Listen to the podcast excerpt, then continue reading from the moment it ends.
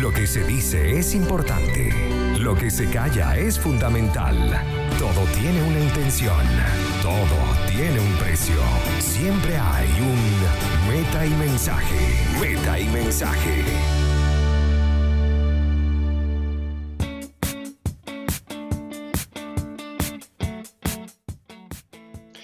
Y hola, ¿qué tal? Muy buenas tardes a todos los que nos escuchan. Bienvenidos a Meta Mensaje, a través de la señal de Conectados Contigo Radio. Credibilidad, cercanía y entretenimiento. Recordándoles que, bueno, este espacio llega a ustedes gracias a... Eh, ya que lo... a disculpar, pero lo tenía por acá. a ver... Ah, por supuesto que sí, llega a ustedes gracias a... Bueno, arroba buenpan.cl.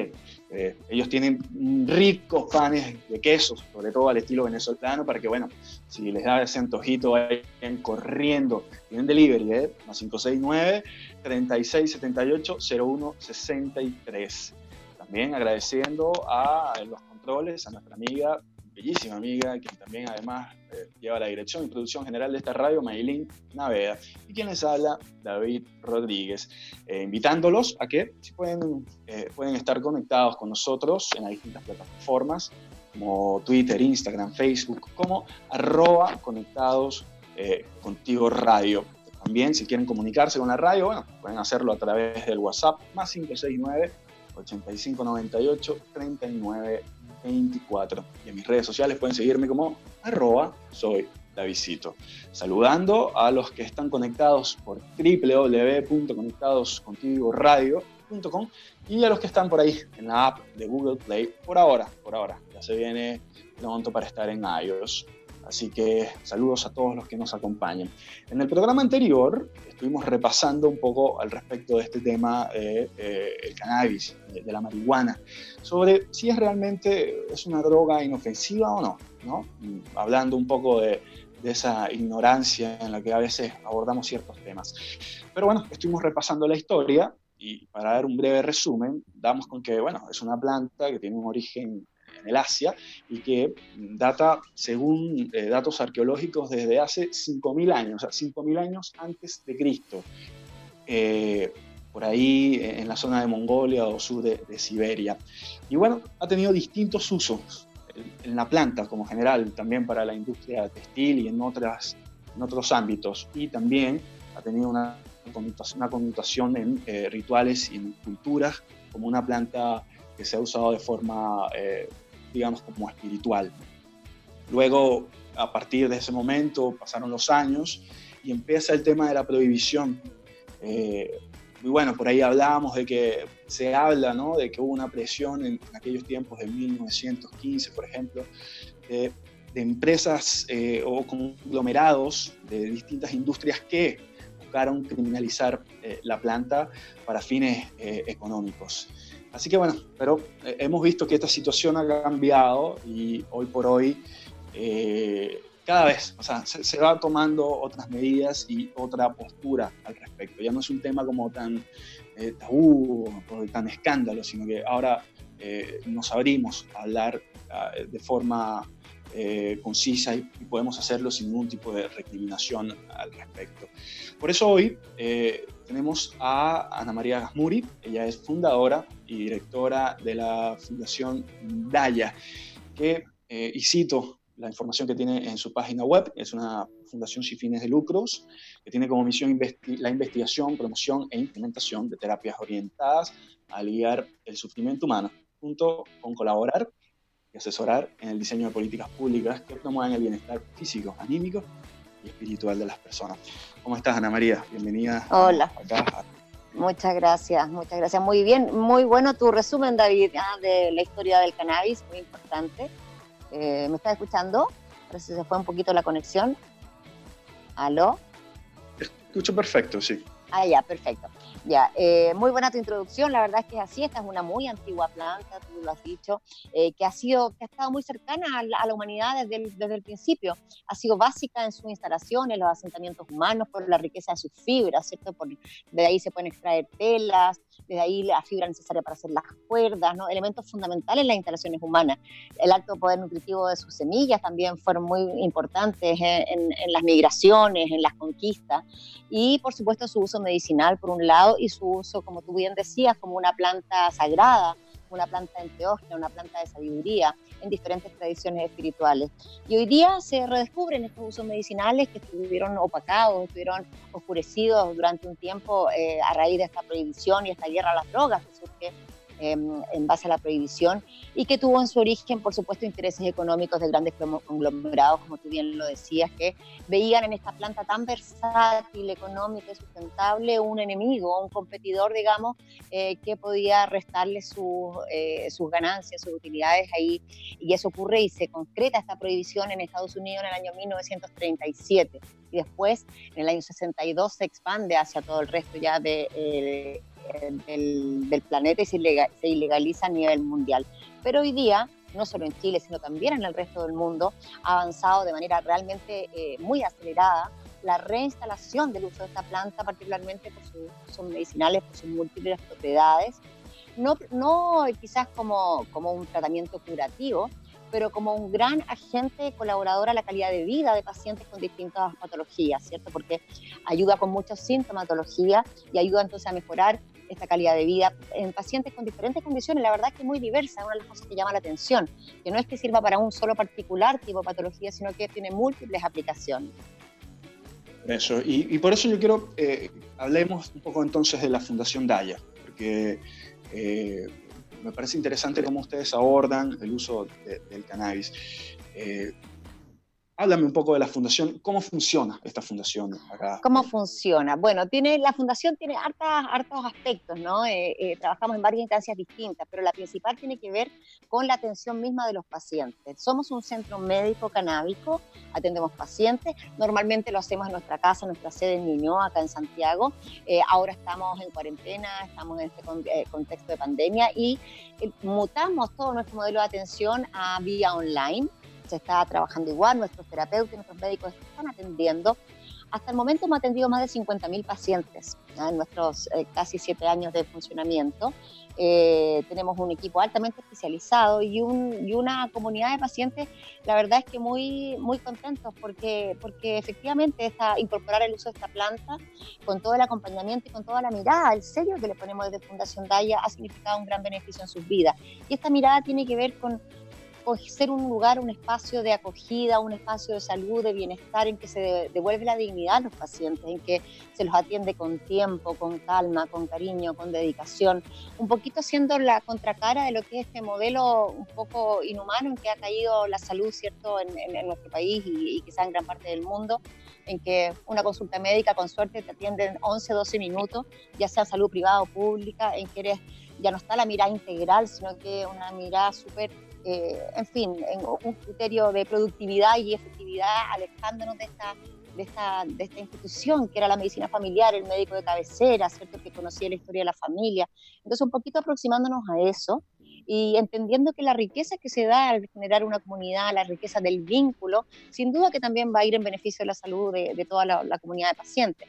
Entonces, en Fundación Talla atendemos con nuestro modelo de terapeutas y médicos pacientes del área oncológica, pacientes con dolor crónico, eso abarca un montón de patologías, desde fibromialgia, artrosis, todas las patologías que cursan con dolor, eh, pacientes del área neurológica, ahí tenemos dos grandes grupos de pacientes, los pacientes pediátricos, principalmente eh, niños con autismo y niños con epilepsia refractaria, eh, pero también hay un porcentaje importante de niños oncológicos y los pacientes en el área neurológica, digamos, los, los, pacientes adultos generalmente tienen que ver con Alzheimer, con Parkinson, son las patologías más, más consultadas, ¿no?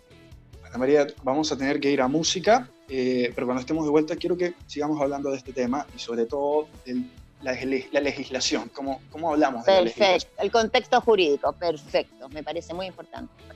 Así que ya volveremos acá, a mí también mensaje.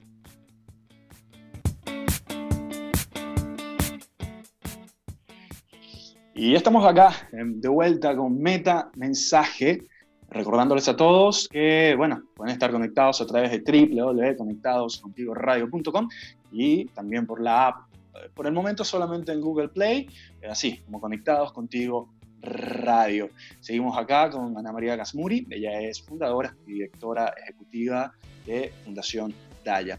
Y dejamos una pregunta en el aire y era, ¿cómo, cómo está la legislación, cómo está Chile con respecto al resto del mundo? Al menos yo, eh, que soy venezolano, en Venezuela el consumo de la marihuana es ilegal en todo punto de vista, tanto medicinal como recreativo, eh, de cualquier forma. Eh, está prohibida en, cualquier contexto la marihuana. Acá en Chile yo encontré que, bueno, ahí está la ley 20.000, que habla sobre la restricción que se ha, venido como transformando con el paso de, los años. Pero ¿cómo está Chile con respecto a sus vecinos?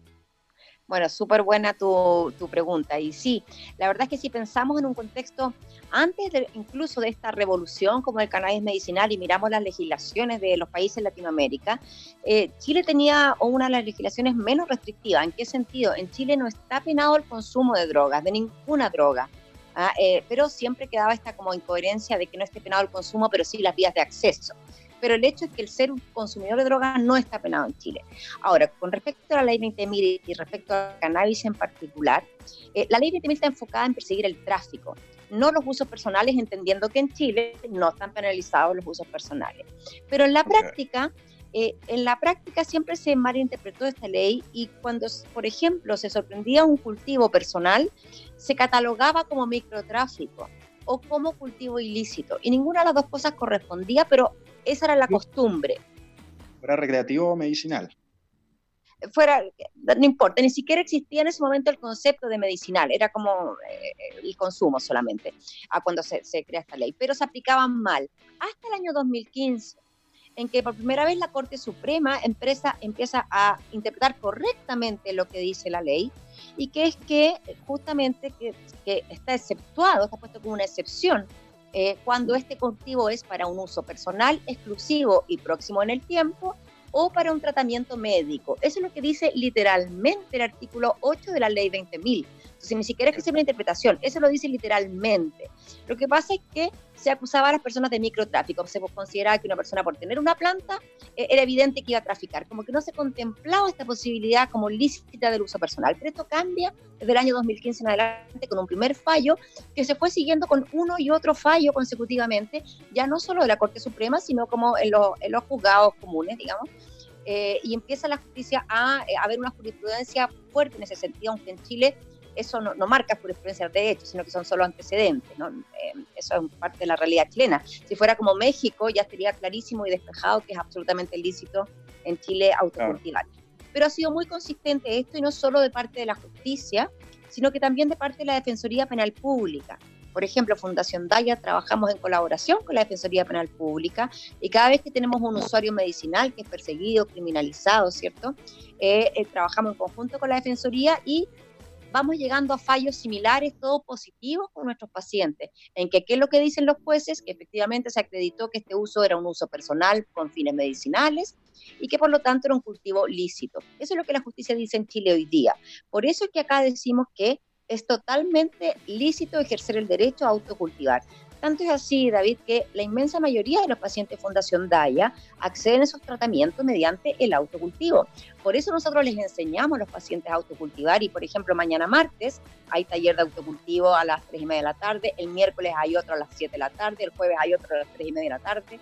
O sea, así es la demanda que tenemos de nuestros pacientes y estamos siempre enseñándolo. ¿Por qué? Porque tenemos ese margen legal, que no está exento de riesgo, pero que sí llega a existir ese riesgo, hay un cuerpo de apoyo importante, digamos, funcionando detrás. Se vale la pena de alguna manera.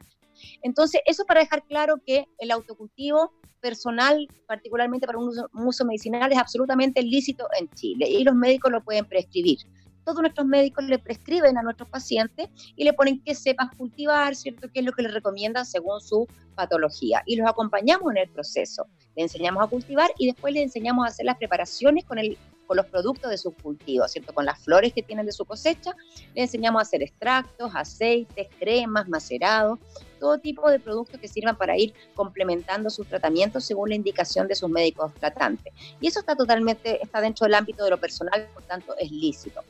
Por otra parte, la vía farmacéutica del cannabis medicinal es legal en Chile también desde el año 2015, desde finales de 2015, diciembre, cuando se modifican los decretos supremos, los decretos el, de 404 y 405 del Código Sanitario, ah, con el decreto 84.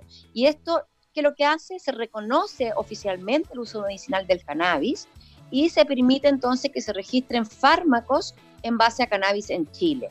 Eso ocurre el año 2015. Y eh, tanto es así que hoy día en Chile, en las farmacias, grandes cadenas, puedes encontrar un producto en base a cannabis con THC y CBD, es decir, con ambos componentes, no solo el no psicoactivo. El problema es que eso tiene un costo de 600 mil pesos mensuales, el tratamiento. ¿ya? Eh, es un producto inglés. Pero, ¿qué te quiero decir con eso? Cuando todavía escuchamos algunas voces que dicen, no, en Chile no es legal el uso medicinal del cannabis, ¿Cómo pueden decir que no es legal el uso medicinal del cannabis si en las farmacias hay un fármaco hecho con cannabis que tiene THC y tiene CBD y que lo venden con la receta médica? Entonces, eso es lo que es importante terminar con, la, con, el desconocimiento, ¿no? Una desinformación y desconocimiento. Ahora te pregunto, hablar que hablas de los fármacos, porque bueno, en, la industria farmacéutica se hablan de esos efectos secundarios que tienen diversos fármacos. ¿El cannabis tiene estos efectos secundarios? Por supuesto. Eh, el cannabis no es una sustancia inocua, en absoluto. Es una sustancia muy segura. ¿Por qué? Porque, por ejemplo, no existe posibilidad de morir de una sobredosis. Tú con casi cualquier cosa tienes un riesgo de una sobredosis, por ejemplo, con la aspirina. Si yo me tomo 14 veces la dosis indicada para mí de aspirina, corro un riesgo de 50% de morir, por ejemplo. Con el cannabis eso no existe porque, eh, eh, eh, y eso lo hace muy seguro, ¿cierto? Podemos tomar unas dosis infinitamente altas y no vamos a alcanzar a provocar la muerte, porque no producen depresión respiratoria ni cardíaca, ¿ya? Eso es importante tenerlo claro. Es seguro, pero no es inocuo, tiene efectos adversos.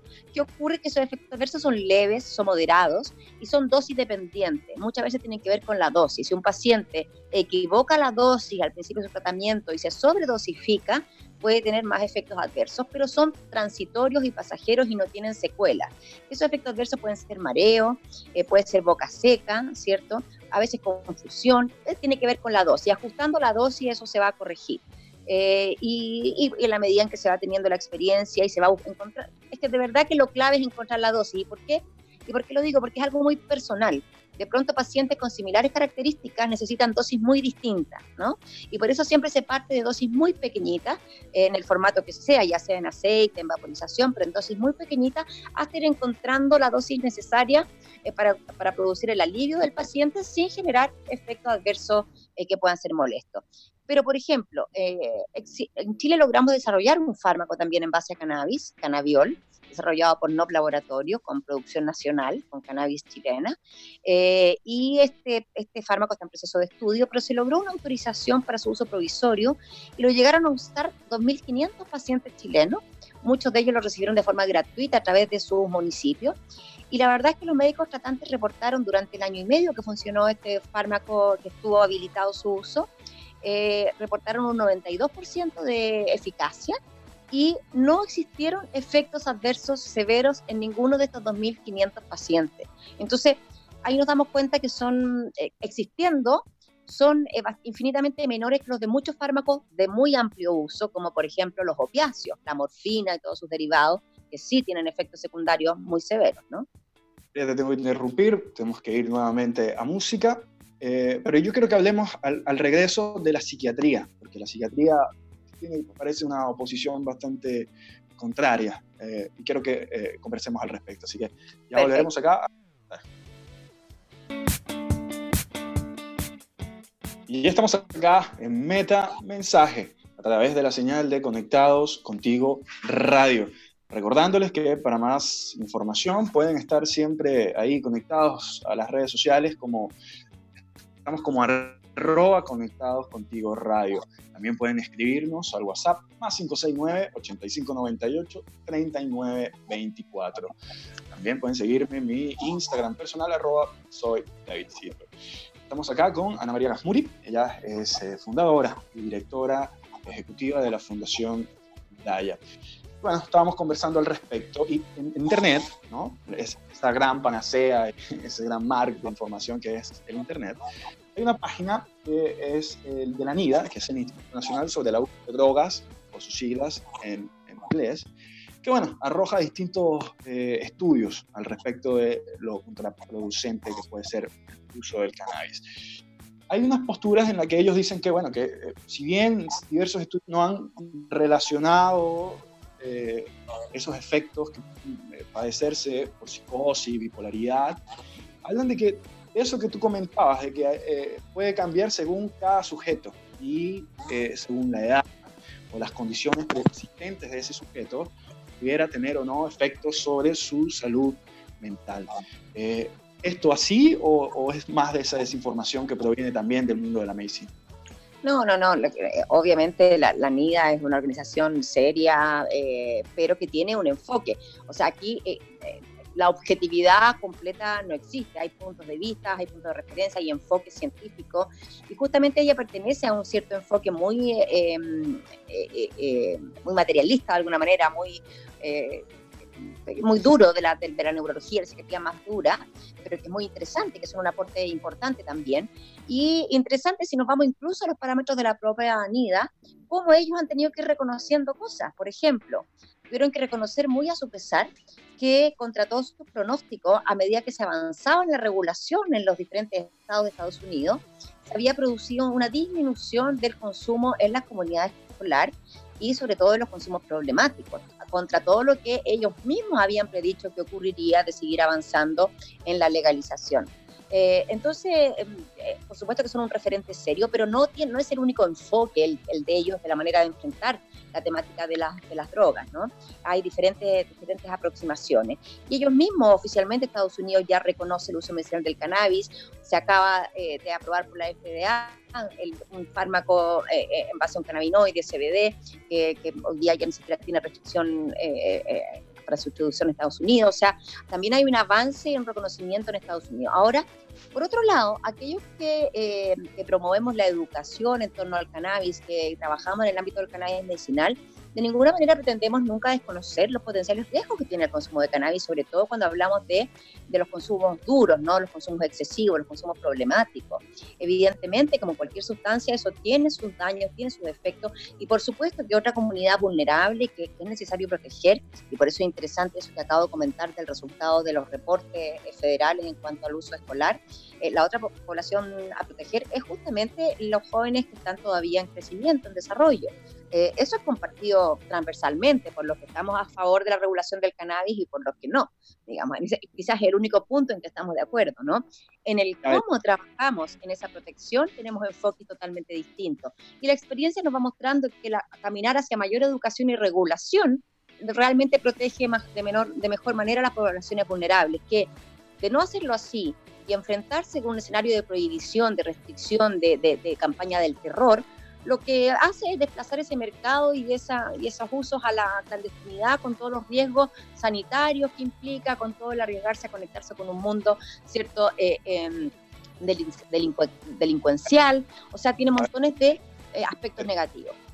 Perdón que te interrumpa, pero quiero, quiero que nos quedemos acá en un espacio, porque, a ver, y me pongo eh, tal vez como ejemplo y pongo a la Fundación Daya, no sé si está muy mal, pero a ver, si yo soy un paciente psiquiátrico y, me dirijo a la Fundación Daya, eh, ¿qué hacen ustedes ahí? Me, igual tengo la posibilidad de que se me prescriba eh, eh, la marihuana como forma medicinal.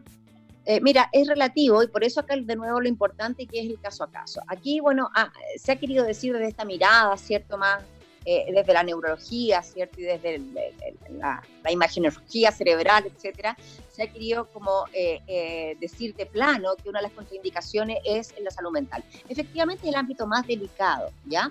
Pero aún así, nosotros recibimos pacientes Fundación Daya derivados de sus propios psiquiatras tratantes o neurólogos tratantes. Efectivamente, hay un ámbito de acción que hay que conocer muy bien y que tiene que ver con eh, la posibilidad de tratar ciertas afecciones y patologías de salud mental, particularmente con preparaciones con alto contenido de ciertos cannabinoides como el CBD, que tienen propiedades antipsicóticas, que tienen eh, propiedades relajantes, ¿cierto? Y que por lo tanto pueden cumplir un rol ahí interesante. Es más, hay una muy destacada psiquiatra argentina, la doctora Celeste Romero, que es especialista en esquizofrenia. Y una de las cosas que uno siempre ha escuchado, ¿cierto? Que un factor de riesgo es la esquizofrenia, incluso tesis de que el cannabis podría desencadenar eh, eh, brotes de esquizofrenia. Y resulta que hoy día se está investigando el tratamiento de la esquizofrenia con ciertas variedades de cannabis, ciertos altos en estos cannabinoides como el CBD, por estos eh, eh, efectos antipsicóticos y de otro tipo que tiene. Entonces, la verdad es que se está dando la vuelta, eh, se, está, se está entendiendo que acá hay un mundo todavía por conocer y que cuando hablamos de cannabis tenemos que entender que hay mil particularidades, hay mil formulaciones, ¿no? Y hay que investigar según qué área estamos tratando, eh, conociendo de mejor manera tanto el funcionamiento eh, y la, vinculación entre el funcionamiento de nuestro sistema endocannabinoide con los cannabinoides exógenos y endógenos. Entonces, en psiquiatría sí tienen una utilidad, pero con mucha precaución, siempre em, de la mano de quienes sean los psiquiatras tratantes que vengan ya con este caso y con mucho, con un seguimiento muy personalizado. Y lo que hay que prever y lo que hay que ser precavido y tener clarísimo es que en ese tipo de pacientes las cepas altas en THC, siempre con un alto efecto psicoactivo, evidentemente que no son algo recomendado de ninguna manera. ¿Qué ocurre con la esquizofrenia?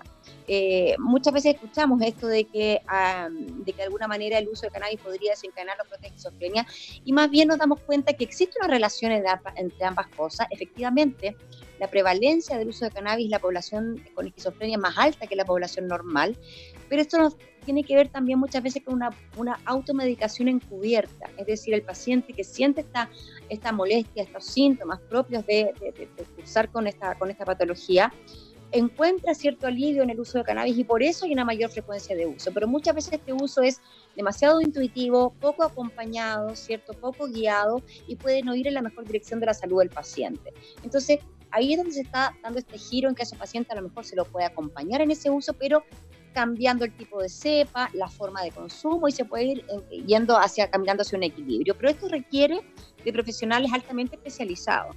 Y por eso hemos sido muy cautos en Fundación DAI en ir incorporando muy de a poco este ámbito de salud mental en la medida en que los profesionales se van capacitando y van teniendo la experiencia eh, en, este, en este ámbito en particular. Pero somos muy, muy cautos ahí. Ana María, tengo que ir nuevamente a pausa, nos queda un minuto, pero veo que no mencionas, no dice, siempre dices cannabis, no es marihuana. Dime si me puedes decir cortamente por qué una y no otra. Porque ese es el nombre de la planta, el nombre científico es cannabis, marihuana. Es como si para hablar de alcohol dijéramos copete. Ok.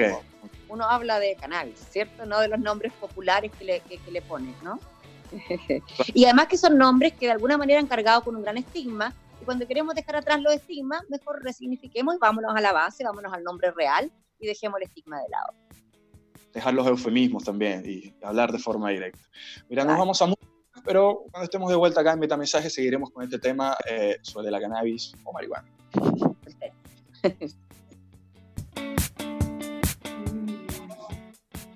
Y ya estamos acá en Meta Mensaje a través de la señal de Conectados Contigo Radio. Estamos acá con Ana María Gasmuri, ella es fundadora y directora ejecutiva de la Fundación Daya. Eh, ya en este último bloque, eh, quiero que, bueno, eh, ¿cómo ha afectado esta situación del, coronavirus a, los pacientes, ¿no? a los que buscan la cannabis medicinal o que acuden a la fundación? Bueno, esa fue nuestra primera preocupación, ¿cierto? Preocupación que comenzó eh, en octubre, de alguna manera, cuando ya, ya estamos nosotros frente a la estación, de metro, ahí en Irarraza, en Ramón Cruz, en Irarraza, ¿vale?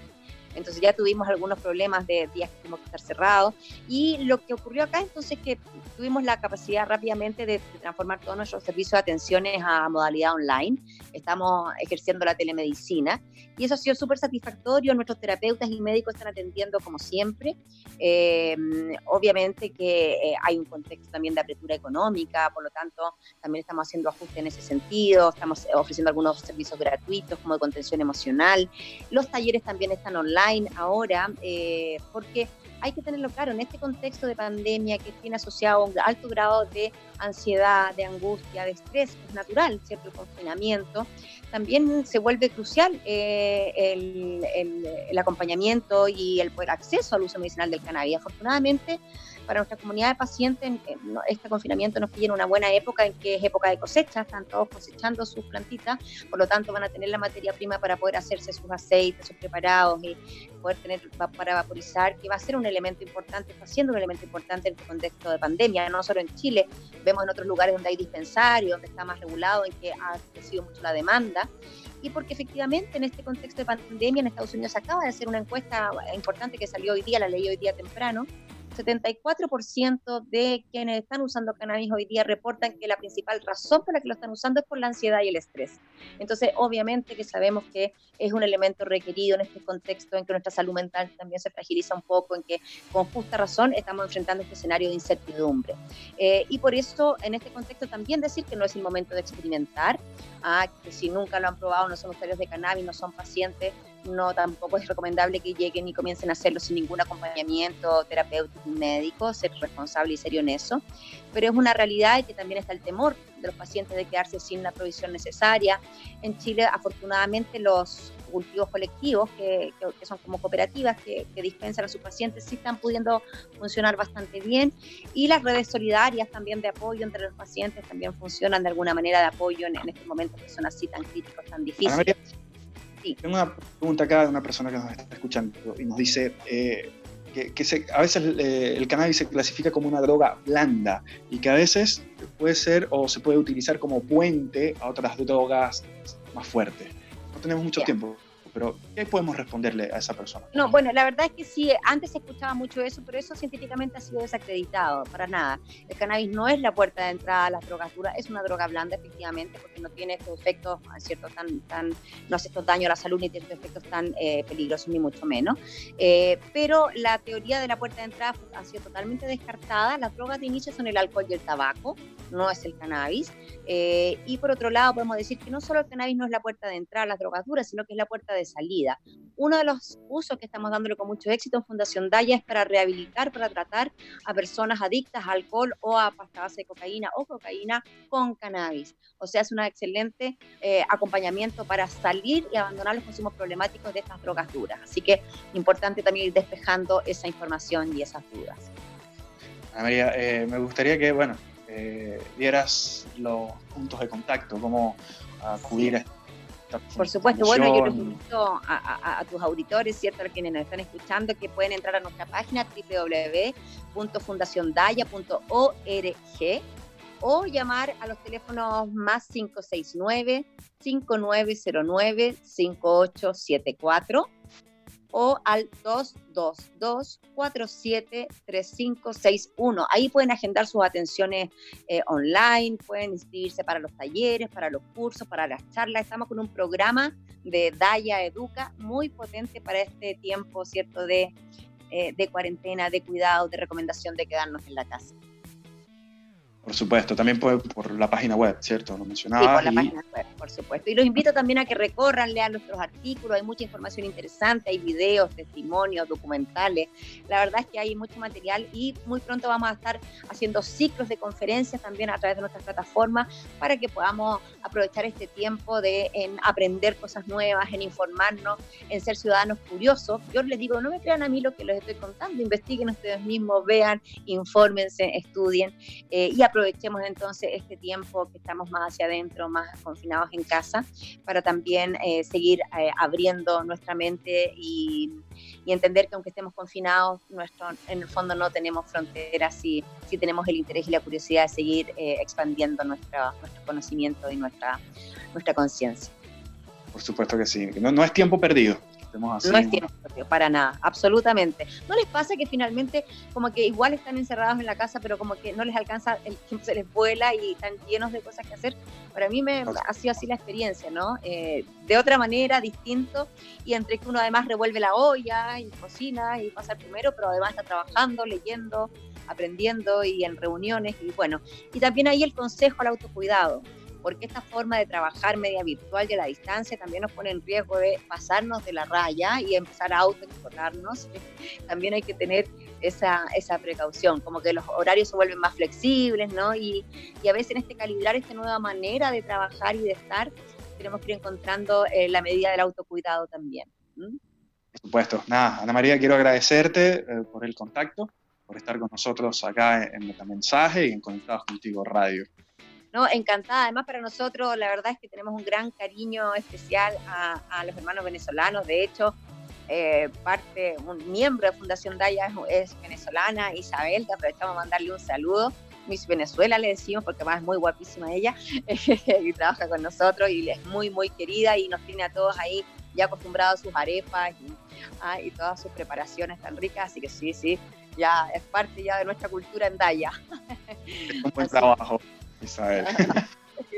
así que le mandamos un abrazo muy grande a toda la comunidad que está aquí escuchando tu, programa y un abrazo muy grande aquí también. Muchas gracias, Ana María. Eh, fue Ana María Gasmuri, eh, fundadora y directora de la Fundación Daya. Bueno, estamos llegando ya al final, pero antes eh, quiero comentarle mi meta mensaje de esta semana, porque aquello que se dice es fundamental, pero a veces lo que se calla es importante. Así que este es mi mensaje, mi meta mensaje de esta semana. Repasábamos eh, anteriormente con Ana María todo lo respecto o, la forma en la que podemos eh, llegar al consumo de cannabis. Y es importante siempre tener eh, la responsabilidad del caso. a ver, en el mundo existen otras drogas que ya son perfectamente legales y que además también eh, científicamente están comprobadas que tienen eh, efectos nocivos sobre la salud. Para mencionar solo algunas, el mismo cigarrillo, el café o el alcohol. Los accidentes de tránsito son la mayor causa de muerte entre la población joven. Y en esos accidentes, una de las causas principales es el consumo de alguna sustancia. El alcohol es la que más predomina en todas ellas. Toda persona tiene derecho a la búsqueda de su felicidad eso está claro, pero siempre tiene que ser de una forma responsable, siempre informándose y no desde un terreno en el cual eh, la desinformación o el, su andar esté eh, lleno eh, a través de la incertidumbre. Hay que informarse, hay que buscar estos canales que tenemos a nuestra disposición, como por ejemplo la Fundación Daya, que además de forma responsable busca dar este tipo de, eh, de, atención a las personas que estén interesadas. Así que nada, nos despedimos, eh, no sin antes agradecer a quienes hacen posible este espacio, a nuestros aliados comerciales como De Tentaciones PF, que bueno, tienen todos los dulces ricos, así todos los antojitos que tengan, tortas, quesillos, lo que sea, búsquenlos. Ellos están en Instagram como arroba de tentaciones PF, así, en Instagram y en Facebook. Eh, también agradeciéndole a nuestra amiga, la bellísima Maylin Naveda, quien está en los controles, la dirección, producción general de la radio. Quien les habla David Rodríguez, eh, invitándoles a que, bueno, pensemos siempre en el otro y puede ser que entonces el destino sea un lugar mejor. Feliz tarde y feliz semana.